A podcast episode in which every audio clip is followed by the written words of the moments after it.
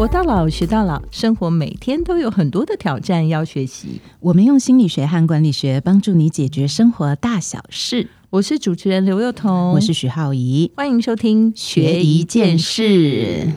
今天我们要学的事情相当的实用，但是一辈子呢不一定可以用到很多次。但这个议题非常入世，所以我想大家应该也多多少少会用过一次。像今天要学什么？今天学买房。我跟你讲，为什么我们今天虽然两个都不是什么大家认知的对理财达人什么，但是为什么要学买房？因为呢，我要郑重介绍我们学浩宇。你说，你到最近你在。这辈子到现在为止买了几个房？应该是说买过几次，因为我都是买卖买卖买卖，不是囤房哦。对对对，买卖嘛，买卖买卖，对，很多次，多少次？有没有个八次？也超过，超过，超过八次。对，因为 我跟你讲，很难有人在现在这样超过八次，那很夸张哎。因为我大学毕业隔年就开始买啊，就是没钱的时候，那个不是什么，我们不是什么爸妈留什么财产给我们，我就去买预售屋嘛。那就那个时候，我妈就问我说：“你哪有钱？”我说：“买预售屋又不用钱，就基本上只要存头期款之后，剩下都很少。那个年代啊，所以是这样子来的。然后就买一个，然后换，就有生活有改变，然后这样子换。但是不容易耶，因为在那么年轻就会有买房的观念，这件事情非常非常的奇特。哎，你要问我。真的的话，就是其实我只是纯粹想要有一个家而已，不要想的太不要想的太复杂，对吧？所以他你你买房经验应该也很多。没有没有，坦白讲，我其实在我可能呃三十几岁以前，我那时候的想法是不应该买房，真的，我就觉得说，其实租房，我我一直在租房子，嗯，然后一直租到我大概是，我想想看啊，都已经生。第三个小孩，我们才真的买房。但是在我比较早期还没结婚之前，我曾经买过一个小房子。那时候的概念应该是说，比较像是想要投资啦，哈。然后呢，或者是说那时候想要自立嘛，因为从家里，然后想要离开家里住在外面，所以那时候想买了一个比较小的，大概二十来平的房子。本来想说自住，嗯，但后来呢，自住又觉得很不方便，所以又。把它租出去。嗯，那我那时候在华市工作，所以买在跟光复南路附近，只能买那种很老、很老、很老、很老的房子，就到处漏水啊，有非常多的问题。所以租给人家以后呢，也很困难，就是不太能够维修什么的。后来就赔钱卖掉。所以事实上，我的买房经验是非常差的。你真的是颠覆我对你的想象。真的，我买房经验很差，所以我就会一直觉得说啊，我其实。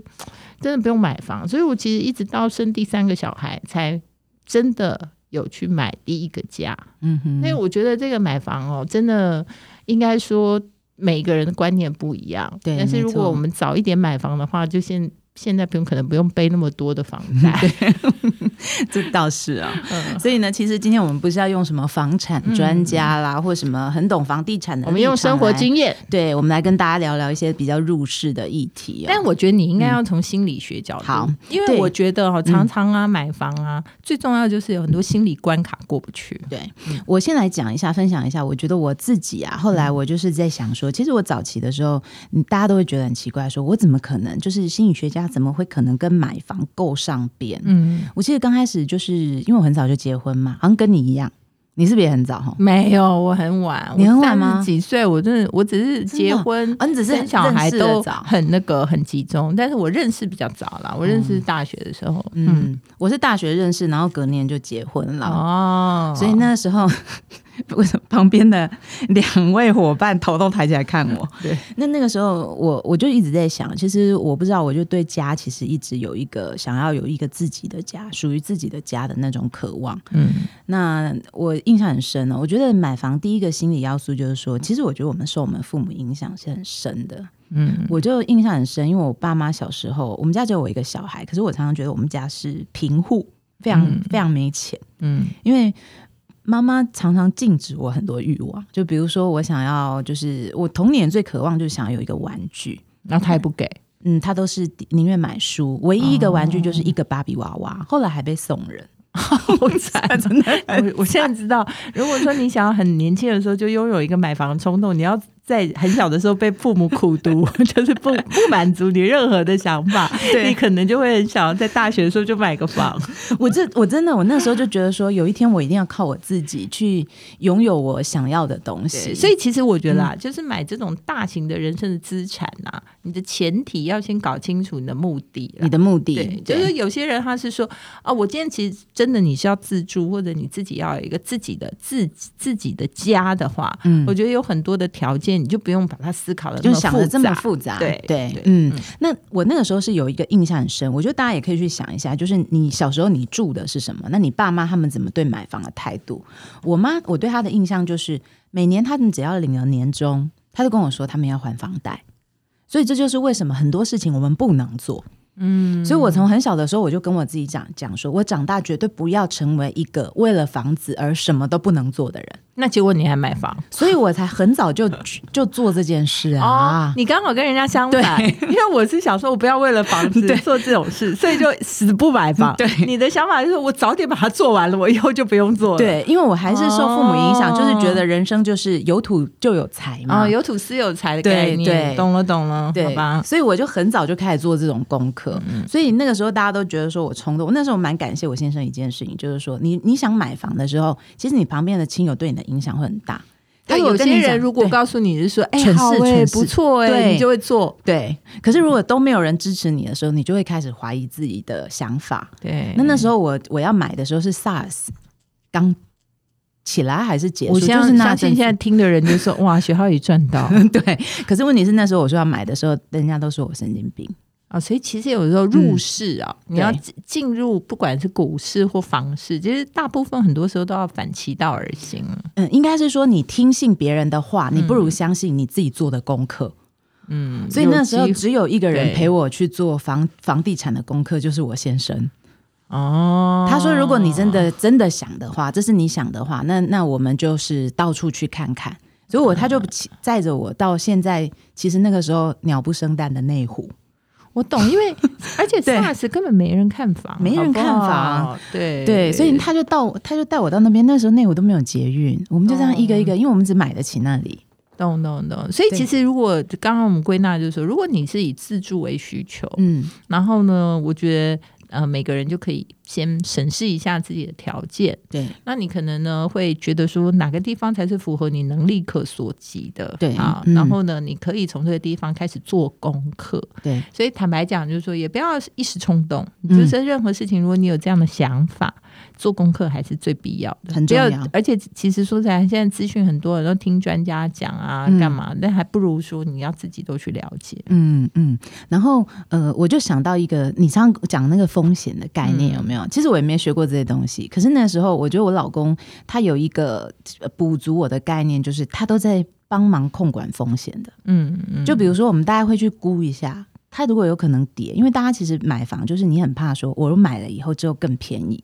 嗯嗯，那怎么办？那我会不会就套牢在那边？嗯嗯嗯，对，我觉得这个我都可以分析几个事情了。虽然说我这个买买房经验不多，但是因为一买就要上手，所以呢，我们还是有一些归纳的重点，就是说什么叫做风险控管。嗯，其实买房还是要几个方向。第一个事情就是说，你如果是要买这个。这个新城屋，或者是说旧屋买卖，这些是比较看得到的，嗯，所以你比较容易的去理解说，哎，这个房子到底它是事实上符不符合你的需求，嗯，还有它附近的交通动线呐，有没有什么闲物设施啦，嗯，然后还有就是说，其实大型的社区，你还要理解它的管理是否符合。预期啊，这些都是你必须要在买房之前就要先做好的功课。对，那至于说大家可能会觉得说，呃，因为现在都有实价登录嘛，那你去看那个实价登录的时候，你就会觉得说，为什么大部分都平均都会，你去看到房子很多都比那个平均单价来的高高，嗯啊，那诶，那为什么那平均单价就是好像都比较便宜？所以你就会觉得我是不是买贵了？嗯。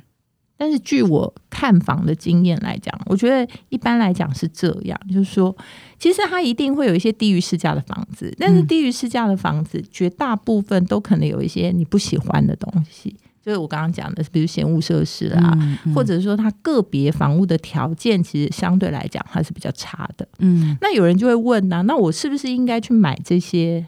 房子，嗯，我个人的建议是，如果在相同的这个大条件之下，我觉得你不应该去选择，没错，个别条件比较差的，比如这这个社区，嗯，通通都是可以。呃，就是只有一个面，它面到一个焚化炉好了。嗯嗯，那这个焚化炉这边一定比这个社区其他的要来的便宜嘛，所以你看到平均单价它一定比较低。对，那那些没有闲物设施一定比较贵。嗯，但这时候你就会有一个抉择，说啊，我要不要买那个靠近焚化炉的？嗯，我觉得就是要奉劝大家，就千万不要。嗯嗯，就是因为它是在同一个大环境下面的。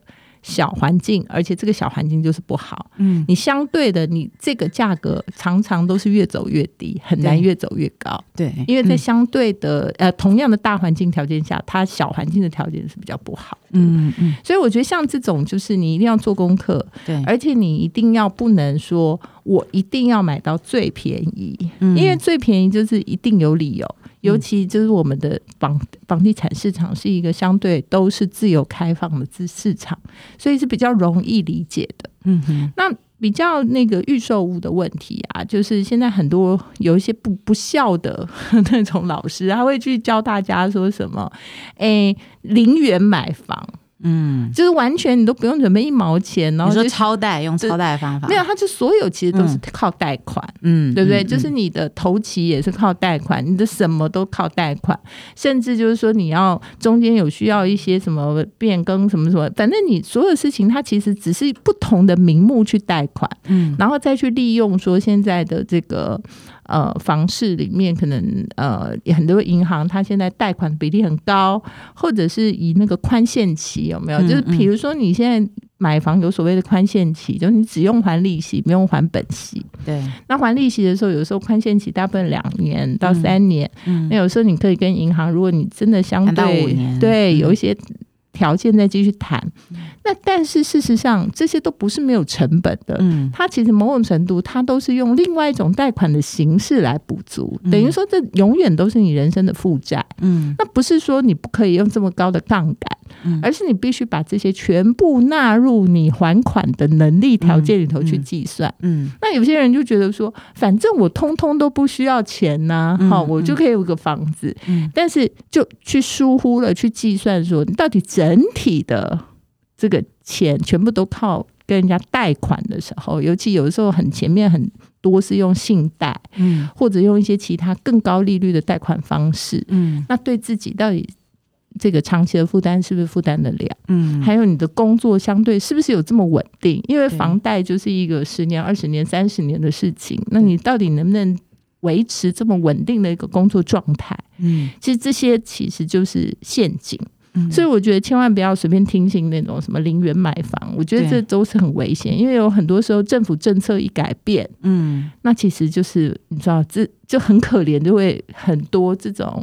等于算是被被贷款或者房屋套牢的人。嗯，其实呃，我我觉得，如果用心理因素来讲的话，其实我是真的蛮不鼓励大家用信用贷款的。嗯，就是说，呃，对我来说，那时候为什么我们会想要大学毕业就去买房？就是我们那个时候可能，比如说结婚，你一开始存了一些些，嗯，所以我们在衡量能力的时候，其实有我存到了多少算头期款。然后再来，我每个月要还多少？那我可能到时候要怎么样？可是我看到有一些人，比如说他想要去买房的时候，他可能是那头期款本身对他来讲就是一个很大的困难。然后他可能是确实有很多人，然后去跟父母借啊，或是什么这些。我觉得他回过头来，我们评估的是我心理上的充裕性。如果我觉得现在很充裕，那我就可以去做这件事嘛。然后呢，他刚提到一件事情，你刚提到一件事情，我我想到。我举个例子哦，我那个时候去大安区看的时候，那时候大安区其实蛮便宜的。说实在，我去看的时候才一平四十几万。然后我就整个看的时候，我就看到其中有一栋大楼，它就比旁边的其他大楼都特别便宜。嗯，那你就会觉得说，哎，这一栋就是很划算。嗯，可是因为我是学心理的，对，我就觉得怎么可能在敦化南路上？嗯，好，然后我就问中介说，这一栋有没有什么问题？对。然后他就没什么问题呀，或者什么的。那个年代中间还有的时候参差不齐，参差不齐。然后后来我就看了那个整个以后，不知道一个心理人的敏感，我就问他说：“这一栋有没有人跳过楼，或者是有没有失有没有意外过？”对。然后他后来才跟我说：“哦，其实有啦，或者什么。然后，所以你如果去看网络上的有很多的实价，你常常有时候会看到，就是在某一区域突然哪一块或哪一栋它就掉下来。对，嗯，对。那有很多人呢，我常常遇到很多就是想要买房子，因为我同龄的朋友现在就都在买房子。对，然后他们就问我说：“这个到底可不可以买？”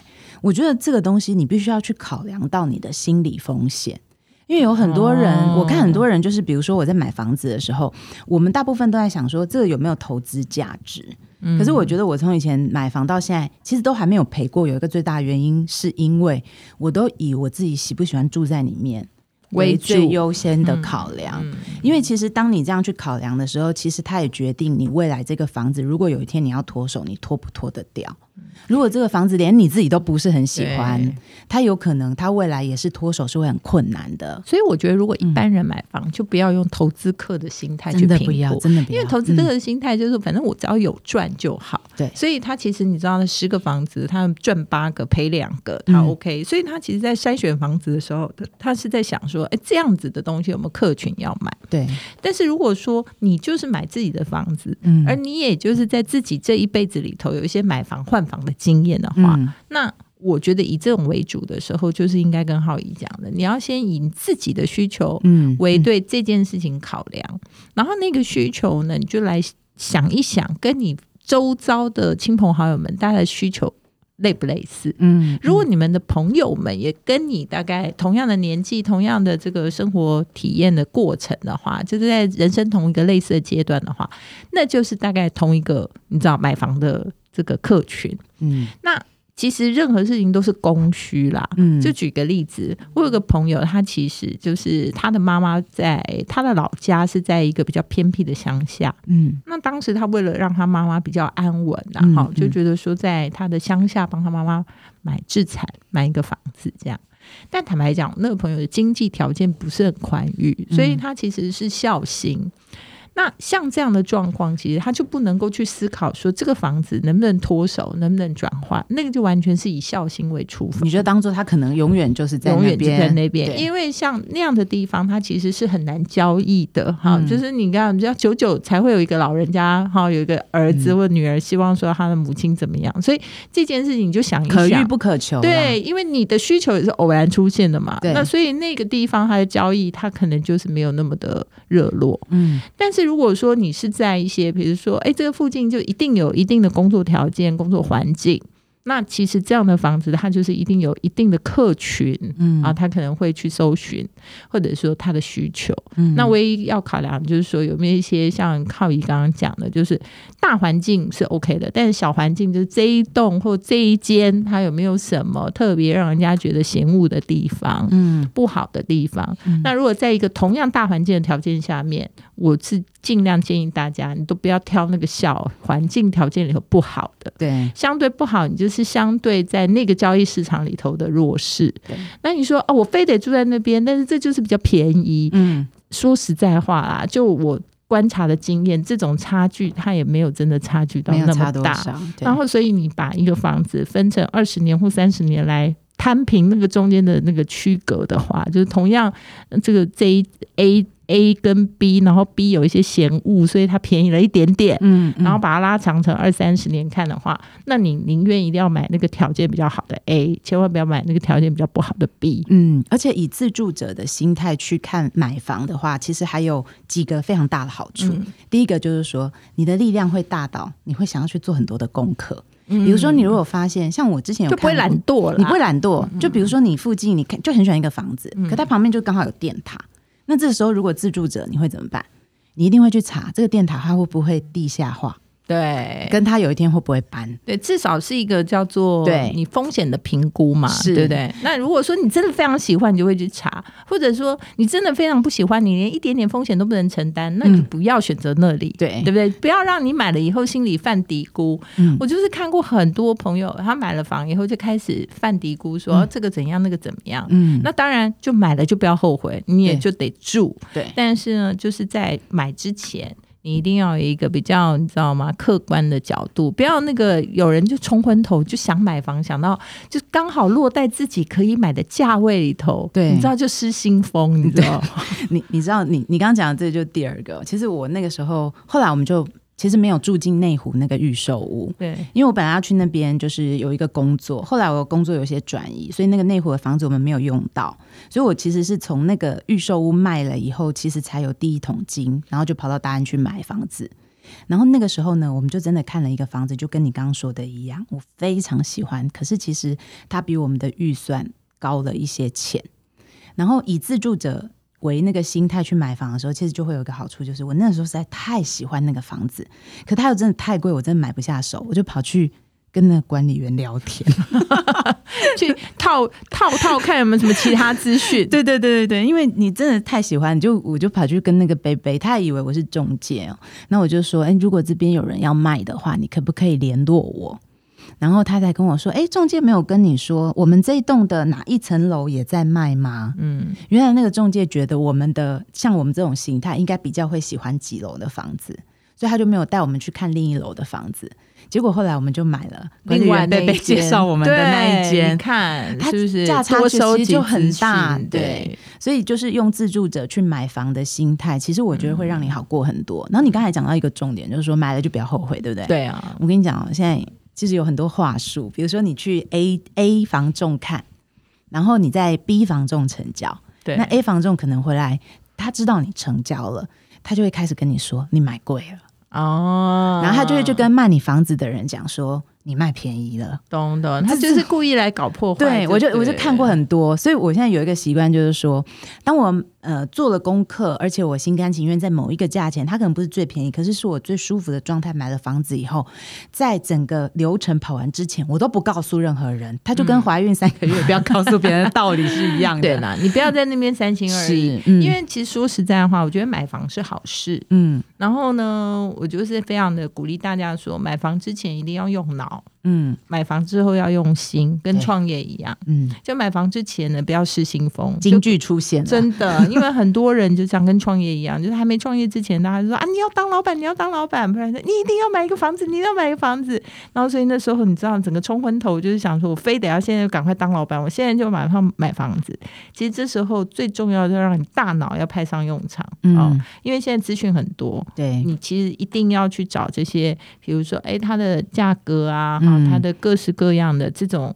相关的这个，甚至像浩宇讲的，你甚至可以去问管理员啊，附近的邻居啊，早上也去看看，中午也去看看，晚上也去看看，半夜也去看看，哈，一定要多几几次的这种探访，去了解那个周遭的生活环境，对。啊，还有这个房子的来龙去脉，嗯，但是呢，你如果要买了，你也确定这个价钱，你觉得你甘愿的就付了，对，啊，你就这个价格，相信我，你绝对不是买最便宜的，对，因为如果你买最便宜的话，嗯，要么就是那个房子有问题，嗯，要么就是你走了你人生最大的运，那你绝对不会希望你人生最大的运只是放在一个买房子上面，对吧？是不是？你好像很常有这种思维千万不要这样，然后你就会觉得，我只要买的是适得其所最好，因为你不是投资客，你不是赚差价的，你赚的是人生的这个叫做价值，所以你千万不要赔上了你自己对于那些。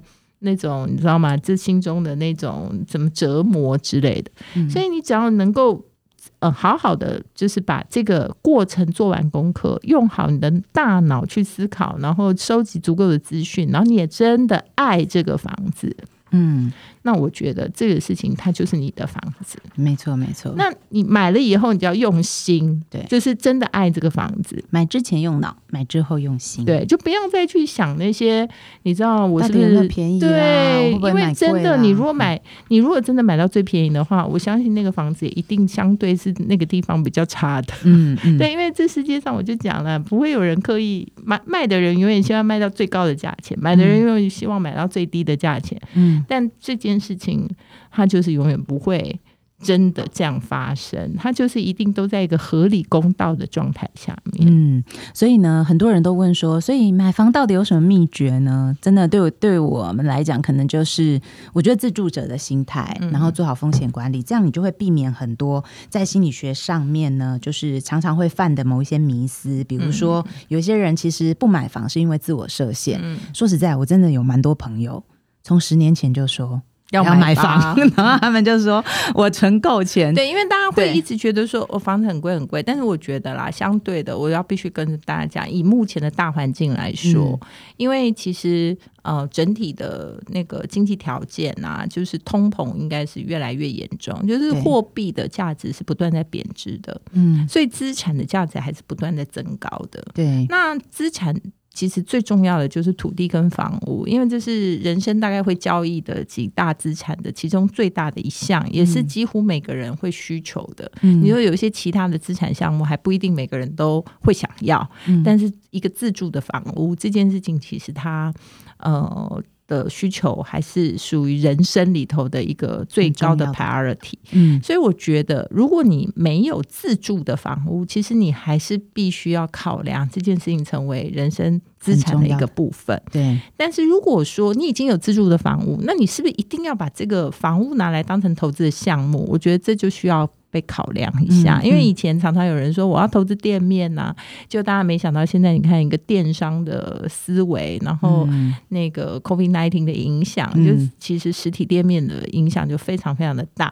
所以，但是我觉得自助这件事情，因为它其实某种程度也有心理学上刚刚你讲的安全的来源。不管大家怎么讲，你就是有一些人他会有一个家的渴望，对，那个叫做安全感的来源。所以我觉得如果你也，你考量的是买一个自住的房屋，我觉得你一定要把自住的那些想法放在前面。对，但如果说你是说啊，我是不是能够买房屋来投资？我觉得从资产就是等于从通货膨胀的概念来想，现在当然房地产还是一个比较相对你知道保值的可能性。那接下来当然就选择说，啊，你是不是应该选在好的地点？嗯，那我觉得那个地点怎么选择？就是选择有产业的地方。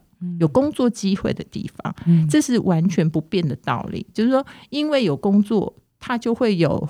住宅的需求，嗯，所以因为有产业，它就会有带动一些消费的需求，所以这两件事情是不变的道理。嗯，那至于第三个，你说啊，我必须要在什么家乡帮妈妈买一个，那个就是另外的考量，你就不能把它考量成为一个很重要的选项，对对，很重要的选项。嗯，那最后一点，其实要跟大家呃要说明的就是说，在资金的运用上面，其实我们现在会看到很多低利率的状态，嗯，但是这件事情虽然短期啦，利率走升是不太可能，不太可能。但是因为政府的政策还是会有嗯。改变的状态，所以你的这个杠杆还是不能高到嗯。让你自己觉得说它是一种压力哦。再加上说现在的时代就是工作相对它比较是没有那么稳定的，嗯，所以你在还款的状态上面、思维上面还是必须要以比较。保守的心态，所以应该说买房要乐观，但是你对于金钱的计算要保守，就是说，所以你应该还是要先努力存够第一桶金，所以早点规划，你可能就会早一点达到。这个所以有房的状态，我觉得这是一个可以考量。那年轻人，我觉得可以是从比较周边远一点的地方开始考虑。对，只要他还是有一个好的交通动线，或者是一个能够通勤的概念的话，其实我觉得这都不见得你一定要是住在市中心。反而，如果给大家一个资讯，其实以人口的状态的话，其实台北市外移是比。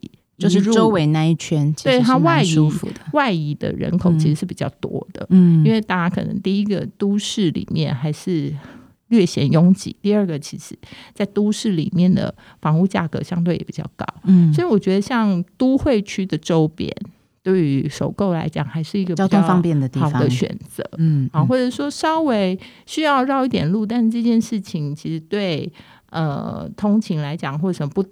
不至于构成太大的困扰，嗯，我觉得这都也是可以考量的。对，那如果我们刚刚说的那些呢，其实你都考量够了以后，你觉得自己还是迟迟没有去行动的话，我听过心理学有一个我觉得很有趣的说法，他说有可能是搞不好我们内心深处觉得我们还配不上那样的生活。这样就不好了，所以其实你要知道，你值得，你值得，真的值得。好好，所以呢，买房子的时候呢，觉得自己值得，相信自己值得，做足了功课。然后，如果你是跟销售人员去做接洽的，就不要好像觉得自己气势稍微弱他一截，然后跟着人家走。其实跟着自己的心走，在买房上，我觉得是最重要的啦。没错，就多一点要求，反而也。